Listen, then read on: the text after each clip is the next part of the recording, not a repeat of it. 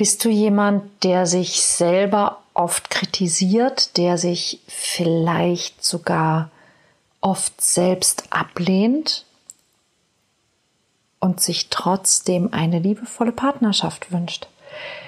Was hier der Widerspruch ist und wie du das lösen kannst, darum geht es in dieser Podcast-Folge. Schalt ein.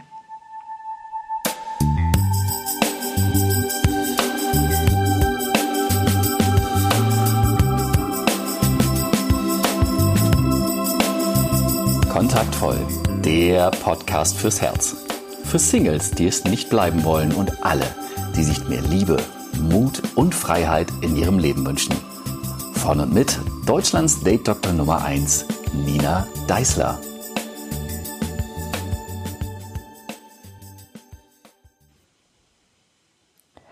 Hallo und herzlich willkommen zu einer neuen Folge vom Kontaktvoll Podcast. Ich grüße dich ganz herzlich und ja, vielen Dank an alle, die sich bei mir gemeldet haben und ähm, nachgefragt oder gute Wünsche ausgesprochen haben. Vielen, vielen, vielen Dank. Ich habe inzwischen ein Testergebnis und das Testergebnis ist negativ. Also es ist ein sehr positives Ergebnis. Und ähm, ich sitze jetzt noch bis Samstag einen ähm, vorsichtigen Hausarrest hier ab, aber das ist alles halb so wild. Ich bin ehrlich gesagt einfach nur froh und erleichtert, dass alles gut ist, dass ich auch meine Eltern nicht gefährdet habe und ja, ansonsten. Es sind nur zwei Wochen und es ist alles gut und das ist das Wichtigste. Und ähm, ja, ich habe aber natürlich in dieser Zeit ähm, ja Zeit darüber nachzudenken, was ich euch noch alles ähm, mitgeben kann, was ich dir persönlich noch mitgeben kann auf deiner Reise. Denn in diesem Podcast geht es ja im Kern darum, wie du eine glückliche Partnerschaft etablieren kannst, wie du besser flirten kannst, besser im Dating sein kannst oder einfach auch mehr Spaß äh, dabei zu haben und natürlich letztlich mehr Erfolg. Und wenn wir uns das anschauen, dann kann man sich natürlich erstmal fragen, und das ist eine Frage, die ich tatsächlich meinen Klienten auch oft stelle, ist, warum möchtest du das? Also warum wünschst du dir eine Partnerschaft? Und die Frage klingt vielleicht immer erstmal so ein bisschen doof. Ich habe sie bestimmt auch in diesem Podcast schon mal in der einen oder anderen Folge gestellt. Aber es geht einfach darum, sich bewusst zu machen oder in diesem Falle eben auch dir bewusst zu machen, dass wir uns ja eine Partnerschaft wünschen, weil wir uns das Leben in einer Partnerschaft auf irgendeine Art und Weise besser vorstellen, als unser Leben eben jetzt im Moment ist. Und wie sage ich immer so gerne, da ist in vielerlei Hinsicht was dran. Es gibt ganz bestimmt Momente in deinem Leben und Aspekte in deinem Leben, die sind in einer Partnerschaft sehr viel schöner. Und es gibt Momente und Aspekte, da ist das vielleicht nicht so. Und das ist auch gut so und das ist auch richtig so und das ist auch gewollt so. Es gibt aber einige Dinge an uns selbst und vielleicht auch an dir selbst, mit denen du dir das Leben als Single sehr schwer machst und mit denen du dir das Leben in einer Partnerschaft noch ungleich schwieriger machen wirst. Und das ist zum Beispiel, wenn du ein Mensch bist, der sehr selbstkritisch ist. Und was meine ich damit? Ich meine damit jetzt nicht, ähm, dass du einen guten Job machen willst oder dass du auf dein Äußeres wirklich achtest oder dass du möchtest, dass deine Wohnung sauber und ordentlich ist und eben nicht damit zufrieden bist, dass Dinge unordentlich oder schlampig sind oder gemacht werden. Und ähm, oder dass du dich selber auch ab und zu mal kritisch hinterfragst. Ich glaube, das alles ist total okay und vollkommen gesund.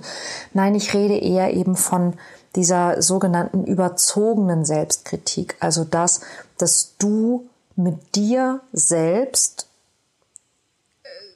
wie soll ich das ausdrücken? Also sagen wir es mal andersrum. Wenn du mit deinen Freunden so reden würdest, wie du manchmal mit dir selber redest, dann hättest du keine Freunde mehr. Also dass du in, in Momenten, in denen du vielleicht nicht gerade brilliert hast, dich eben nicht aufbaust, aufmunterst, tröstest, sondern dich, dich klein machst oder dass du, dass du dich niedermachst oder dass du dich beschimpfst, dass du dich hängen lässt, dass du dich demotivierst, vielleicht sogar so sehr, dass du viele Dinge oft gar nicht erst anfängst, oft gar nicht erst probierst, weil du dir sagst, äh, ist ja doch wieder nichts. Oder dass du dich im Vergleich zu anderen oft herabstufst, vielleicht auch gerade im Vergleich zu Menschen, die du interessant und attraktiv findest, nach dem Motto, äh, da habe ich ja eh keine Chance. Oder die oder der hat bestimmt eh schon jemanden und all diese Dinge. Also da, wo wir in Form von, von Selbstkritik nicht gut mit uns umgehen. Und im ersten Moment, wenn ich das erzähle, und das weiß ich aus Erfahrung aus meinen Workshops, fühlen sich gar nicht so viele Menschen angesprochen, weil sie sagen, nee, also eigentlich, ähm, eigentlich gehe ich ganz gut mit mir um, glaube ich. Ja, und ähm, wenn ich dann aber ein bisschen genauer hinschaue und nachfrage, dann entdecke ich Folgendes. Viele Menschen sind zum Beispiel nicht glücklich mit ihrem Äußeren. Sie sind frustriert von ihrer Lebenssituation, sie sind unzufrieden mit ihrem Liebesleben, sie sind genervt oder auch verärgert über die Verhaltensweisen von Menschen in ihrer Umgebung. Das kommt dann noch verstärkend hinzu, ja, oder zum Beispiel mit ihren Entscheidungen in der Vergangenheit, mit Dingen, die sie früher mal getan haben. Und ganz oft ist es genau das, was sich für uns so normal anfühlt. Also dieses uneinverstanden sein und dieses Bekämpfen von genau diesen Dingen. Und das ist, was ich meine mit, mit Selbstkritik. Nämlich dieses sich etwas anschauen im eigenen Leben und am eigenen Leben und, und dann unzufrieden sein. Und dieses, dieses Gefühl, egal was es ist, von Frust, Genervtheit, Ablehnung, Intoleranz und Inakzeptanz sich selbst zu geben für Dinge, die man eben getan hat oder nicht getan hat, Situationen, in denen man ist, ähm, Inneres oder Äußeres an einem selbst. Und das auf eine Art und Weise zu bekämpfen, die uns selber im ersten Moment gar nicht als Kampf erscheint. Es ist einfach nur diese Unzufriedenheit und diese Inakzeptanz. Und es ist fast so, als würden wir glauben, dass wir, solange wir uns mit irgendwas nicht abfinden, gibt es noch eine Chance, dass sich das ändert. Selbst wenn das, womit wir uns nicht abfinden, in der Vergangenheit liegt oder sogar unveränderbar ist. Ja, wie zum Beispiel auch ein Teil unseres Äußeren. Ja, es gibt Dinge an unserem Äußeren, die sind durchaus veränderbar, aber ganz häufig ist es doch so, nehmen wir mal diesen, diesen klassischen Fall von, ich finde, dass irgendetwas zu dick ist an mir, dann verändere ich das nicht damit, dass ich damit nicht einverstanden bin. Ich verändere es nur, wenn ich die entsprechenden Konsequenzen ziehe und das tun aber ganz viele Menschen nicht. Ja, und interessanterweise funktioniert es eben auch nicht. Ganz im Gegenteil. Ja, es gibt so einen, so einen schönen Satz, den die Louise Hay mal gesagt haben soll, der ist, wird ihr zumindest zugeschrieben. Der geht sinngemäß ungefähr so, ähm, du hast dein ganzes Leben damit verbracht, dich abzulehnen und es hat nichts gebracht. Wie wäre es, wenn du jetzt einfach mal versuchen würdest, dich anzunehmen? Mal gucken, was das bringt. Und da ist auch ganz, ganz viel dran, denn das Interessante ist, dass wir so, so wie so eine Art, ja, inneren Zwang fast haben, dass wir eben in dieser Inakzeptanz sind. Und viele Menschen ähm, behaupten von sich selbst, dass es ihnen an Selbstliebe mangeln würde, wenn sie diese Dinge tun. Und ich habe schon hunderte Male im Coaching festgestellt, wenn ich mit den Menschen darüber spreche, und es ist ganz interessant, dass letztlich die, die Dinge, die sie da mit sich tun, die Dinge, die sie bemängeln und die Dinge, die sie sich dann sagen, die gehen alle in eine bestimmte Richtung, nämlich viele dieser Menschen behandeln sich selbst so, wie sie die Behandlung durch ihre Eltern oder zumindest durch ein Elternteil empfunden haben. Also sprich, wenn es einen, einen Vater oder eine Mutter gab, die immer wieder das Gefühl vermittelt hat, du musst noch besser werden, du kannst noch besser werden, dann ist die Konsequenz, dass das Kind und später dann eben auch der Erwachsene immer die latente Angst hat, er oder sie sei nicht gut genug. Ganz egal, was wir tun. Ganz egal, was derjenige tut. Er hat immer das Gefühl, er ist nicht gut genug und er gibt sich selbst immer dieses Feedback. Das heißt, er behandelt sich im Grunde so, wie er oder sie vom Elternteil behandelt worden ist. Und, und auch das ist im Grunde ein, ein sehr bescheuerter, aber ein Ausdruck von Liebe. Ja, das ist, was wir, was wir gelernt haben, weil wir eben gerade in diesen Zusammenhängen, dass, wie das geht und wie man das zeigt und was man tut, wir lernen alles durch Abschauen von den Großen, wenn wir Kinder sind und eben auch das. Und es gibt verschiedene Fragen, die du dir stellen kannst, um das zu verändern. Und eine Frage, die du dir stellen kannst, wäre dann zum Beispiel, wenn du betroffen bist von diesem Angst nicht gut genug Syndrom ähm, zu, zu leiden oder betroffen zu sein, ist die Frage, die du, die du dir stellen kannst, ist,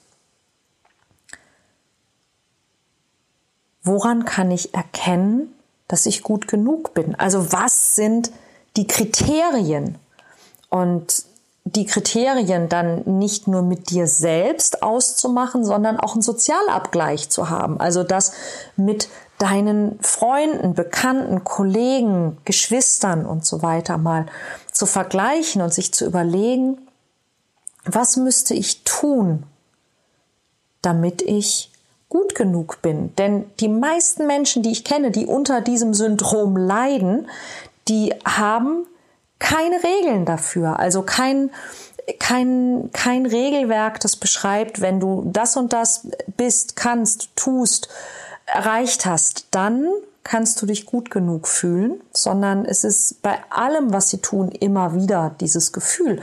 Und wenn ich, wenn ich mir nichts vornehme, von dem ich sage, wenn ich das oder das so oder so kann, dann ist es gut genug, dann kann ich mich auch nie gut genug fühlen. Und das heißt, ich boykottiere mich an der Stelle selber.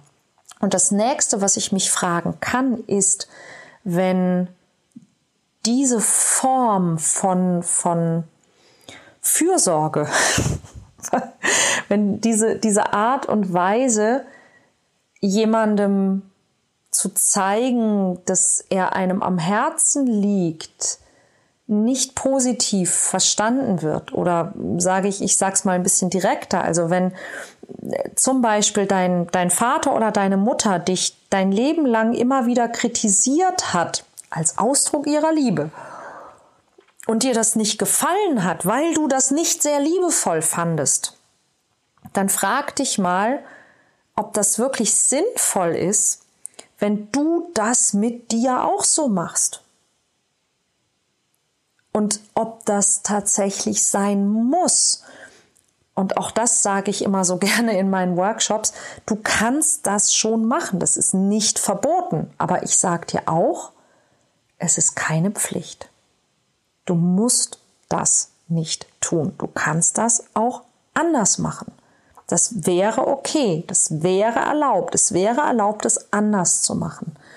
Nur ganz häufig stellen wir all diese Dinge nicht in Frage. Diese Inakzeptanz unseres eigenen Selbsts, unseres Äußeren, unseres Inneren, unserer Lebenssituation, unserer Entscheidungen in der Vergangenheit, das erscheint uns so normal, als hätten wir gar keine, gar keine andere Wahl.